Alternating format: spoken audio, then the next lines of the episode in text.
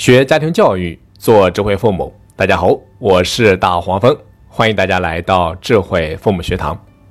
相信啊，在经历了今年的疫情之后，很多家长都是苦不堪言。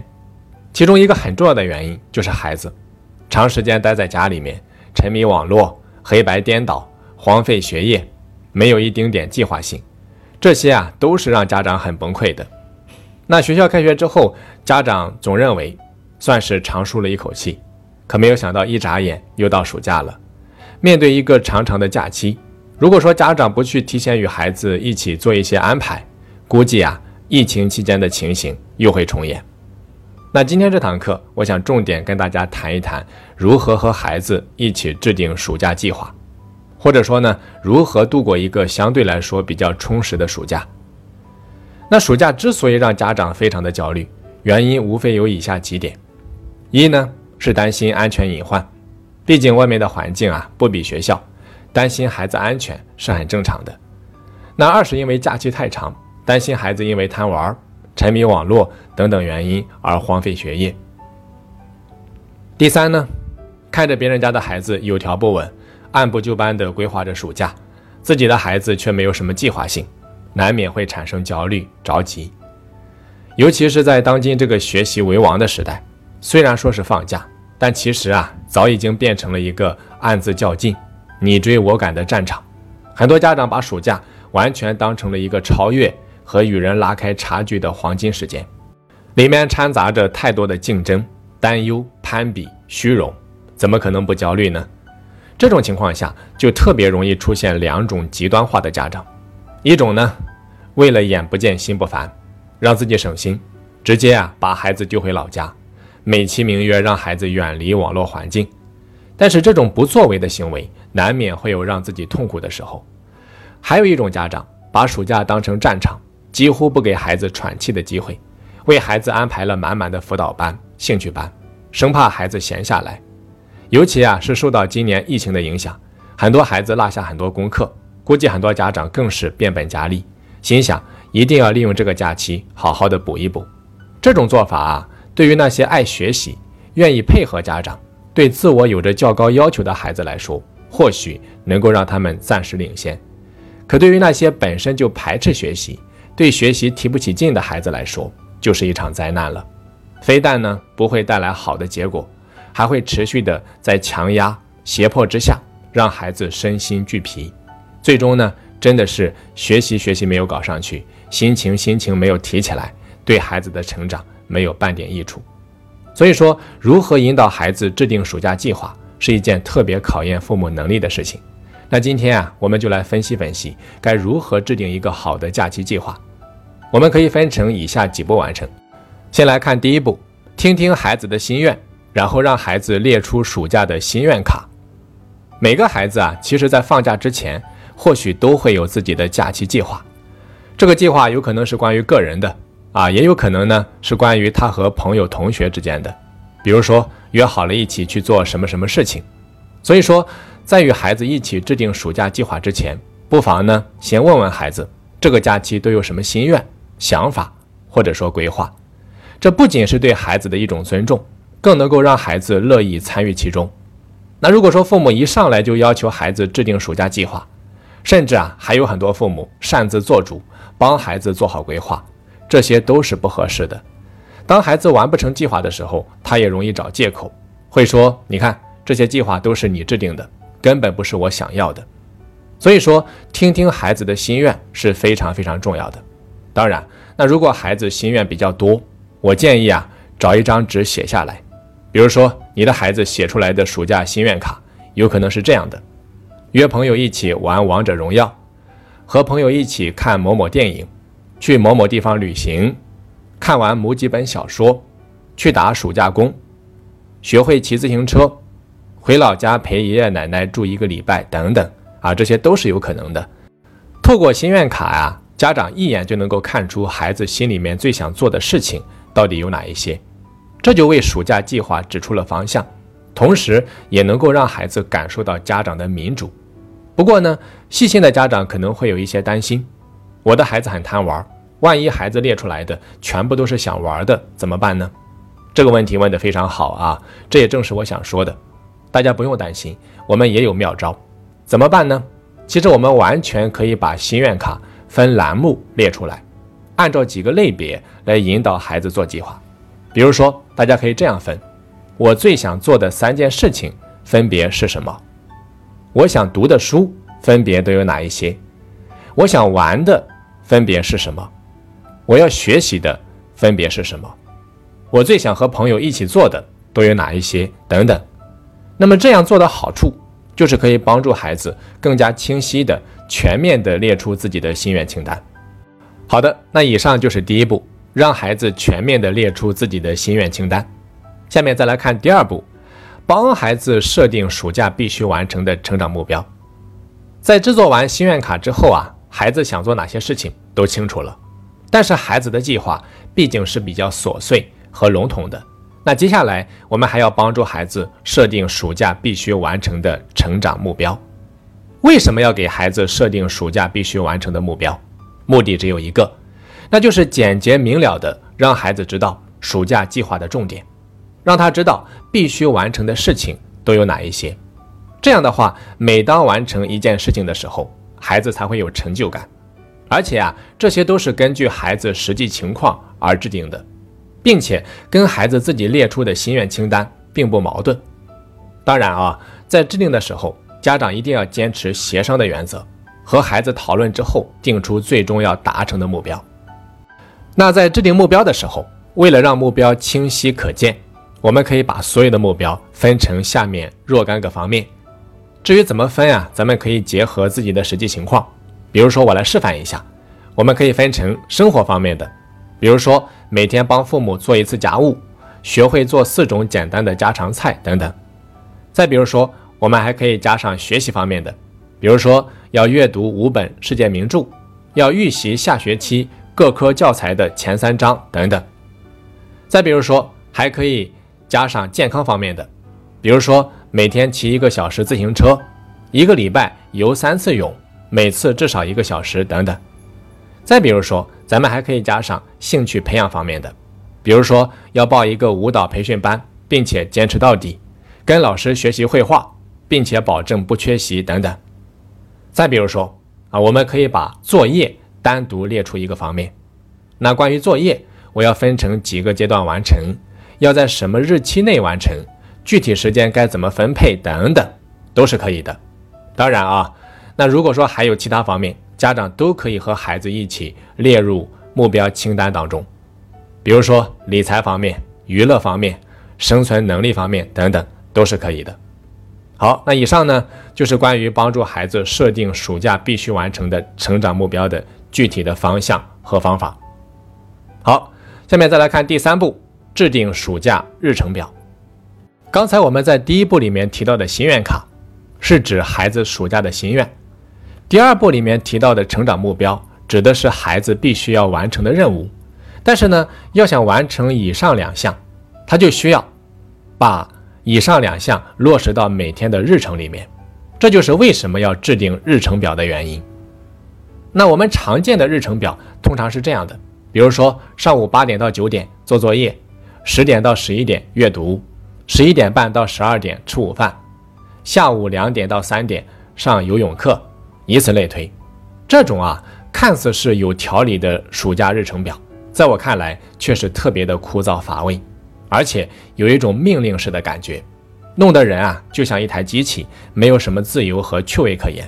换成谁估计都很难执行。所以说我建议家长给孩子日程表的时候，可以是这样的：比如周一做作业阅读，周二去自家商店打工赚零花钱，周三学游泳。或者说学骑自行车，周四图书馆看书和看电影，周五自由选择啊，以此类推。也许啊你会纳闷儿，这也算日程表吗？其实啊，只要能够指导孩子行为的，都可以算作一种日程表。那我们之所以会给孩子列出这样的日程表，写出周一到周五必须要做的一两件事情，目的啊就是让孩子把每天的主次分清楚，到了这一天。就把这一两件事情先做好。当然啊，可能每天不止做这一两件事情，但是这样的计划孩子们很容易记住，而且更容易做到。这种日程表建议大家每周做一次，不用啊一次性做出太长时间。这样的话，每到了周末，那么在制定下一周日程表的时候，正好可以对上一周完成的情况做一个总结和调整。做得好的地方，咱们要给予肯定啊；做得不好的地方，和孩子一起调整。有一个地方需要家长注意，那就是在执行的过程当中，孩子难免会有做不到的时候。我希望家长啊不要咬住不放。想一想，我们自己有多少次制定了计划，但最终都没有按照计划行事，这都是常有的事情。那既然我们是这样的，那为什么就不能够允许孩子也是这样的？所以说，当偶尔做不到的时候，家长应该抱着理解和支持的态度，对孩子多加鼓励啊，多加肯定。这样才容易让他坚持下去。那除此之外，在制定暑假日程表的时候，家长还应该把握一个原则，那就是孩子越大，你给到他的独立空间就应该越多。那如果对一个高中的孩子还像对小学孩子一样，招来的肯定是反感和不配合。对于大孩子，父母要把控大的方面，不要去关注太多细节，你只需要关注孩子一个礼拜内。有没有去做那几件重要的事情就可以了。那至于平常其他的小事情，尽量少过问，少说话，少唠叨，由孩子自己做主就可以了。好，那以上就是第三步，帮助孩子制定暑假日程表。好的，再来看第四步，制定执行规则。在做完了暑假计划之后，剩下的最重要的就是如何执行了，这是非常考验孩子的自律和自控能力的。那如果说光说不做，暑假计划就是一张白纸。所以说，家长和孩子一定要制定具体的执行规则。这个规则啊，是由家长和孩子一起制定，上面要明确的规定孩子在假期里面要做的一些事情，每天必须要让孩子完成执行规则上面的事情啊，才可以玩 iPad、看电视、出去玩，或者说获得礼物。你比如说啊，咱们说好了去自家商店打工，就要定期去。这是契约精神，就是说话算数嘛。那如果说偷懒不去，那么就算毁约，要付违约金。这个违约金呀，可以从零花钱里面扣。所以说，有了上面这样的执行规则，暑假计划就会好执行很多。在这里呀，我要特别跟大家强调一下第二步，也就是帮助孩子设定暑假必须完成的成长目标的重要性。因为啊，第二步可以算得上是暑假的具体计划。所以说，在制定第二步计划的时候，家长一定要和孩子一起多花一点时间，想好具体要做哪些事情，这是非常非常重要的。你比如说，暑假是培养孩子阅读习惯的最佳时期，很多家长和孩子都把阅读当成了暑假计划里面很重要的一项安排。那么，不妨尝试做一个阅读计划，啊，就是专门的做一个阅读计划。比如说，有一位妈妈。跟我分享了她给女儿制定的阅读计划。她说啊，她女儿特别喜欢阅读，平常的周末都是一头扎进图书馆就不出来了。那暑假这个阅读的宝贵时间，自然是不想错过。为了合理利用时间，有效阅读，这个妈妈就和女儿一起制定了一个详细的阅读计划。这个计划里面列出了一个详细的书单，总共有三十本书。书单呢都是母女两个精挑细选的。有中外名著，有科普书，有漫画，有推理小说等等。这位妈妈呀，还把书单打印出来，贴在女儿的房门上。每完成一本，就在上面画一个笑脸。这位妈妈还说：“她说只要我有时间，我就会跟孩子一起泡图书馆。我尤其喜欢跟孩子共看一本书，看完之后一起分享读后感。”他说：“这样既可以培养阅读的氛围，又可以增进亲子感情。”那除了阅读计划之外啊，旅行计划也是很受欢迎的。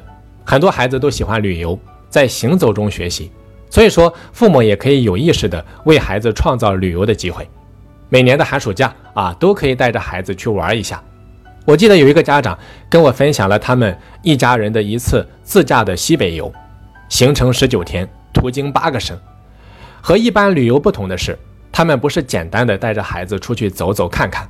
而是让孩子当家做主，既当管账先生，又当向导。在出发之前啊，他们会给孩子一笔钱，让他保管。至于制定路线、选择什么样的交通工具，吃什么、玩什么都让孩子做主，目的呢，就是为了培养孩子生活的自理能力。当然，刚开始的时候也会遇到困难，比如说带错路。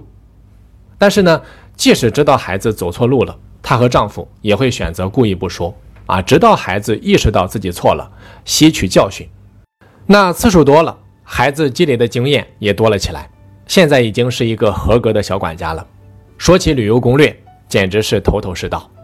所以说，一份合理的旅行计划可以让一家人的每次出行都很受益。对孩子来说，有了计划，到任何一个地方他都不会怕，还能够在行走中提升能力、增长见识。俗话说得好，读万卷书不如行万里路啊。好的，那以上啊就是我给到大家的四个制定暑假计划的步骤，希望对大家有所帮助。在课程最后，我想再强调几点：第一，咱们在制定计划的时候，请把学习的部分尽量减少一点，不要总是张口闭口就是学习。假期对孩子来说是一个特别重要的放松休闲的时间，不妨呢让孩子多做一些学习之外的更有意义的事情，这样不仅能够提升孩子执行计划的动力，更会让孩子的身心得到更全面的成长。请切记啊，把学习减少再减少，这是我要强调的第一点。再来看第二点，很多家长啊，在暑假里面会给孩子报很多补习班。那我建议大家，在这样做之前，一定先综合考虑孩子的学习现状。如果说你的孩子学习成绩本身就不是特别好，对学习不是很感冒，这种情况下，不要一味的补课，一味的补课只会让孩子对学习更加抵触。那孩子最需要补的不是基础知识啊，而是学习的兴趣和动力。家长一定不可以本末倒置。这也是我一再给家长强调的，与其让孩子花时间去补课，就不如让孩子去参加一些能够提升他们学习动力的夏令营或者说特训营，最终收到的效果一定远远超过前者。那如果说你的孩子本身就缺少学习的动力和兴趣，我真的建议大家不妨呢考虑让孩子参加一下我们的夏令营。我们的夏令营啊，重点解决三大问题：一是内动力问题，二是学习力问题。三是沟通表达力问题，不过呢，目前夏令营的名额已经马上用完了，目前只有八月五号到十五号这一期是可以报名的。假如说你的孩子在这个阶段是有时间的，那么可以考虑让孩子参与。有兴趣的家长可以添加客服老师的微信四二二六八零八三四，备注十一天特训营就可以了。那除此之外呢？如果说在假期里面，家长担心自己没有能力去全面引导孩子，我们还推出了另外一项活动，那就是一对一咨询，由我呢本人亲自为大家答疑解惑。在假期在假期执行计划的过程当中啊，咱们遇到任何问题都可以随时向我提问，我将知无不言，言无不尽。那如果有兴趣了解这项服务的家长，也可以添加客服老师的微信四二二六八零八三四啊，备注。一对一咨询就可以了。好的，今天的课程就到这里。最后，祝愿每一个孩子都能够度过一个开心而且充实的假期。我是大黄蜂，下期再见。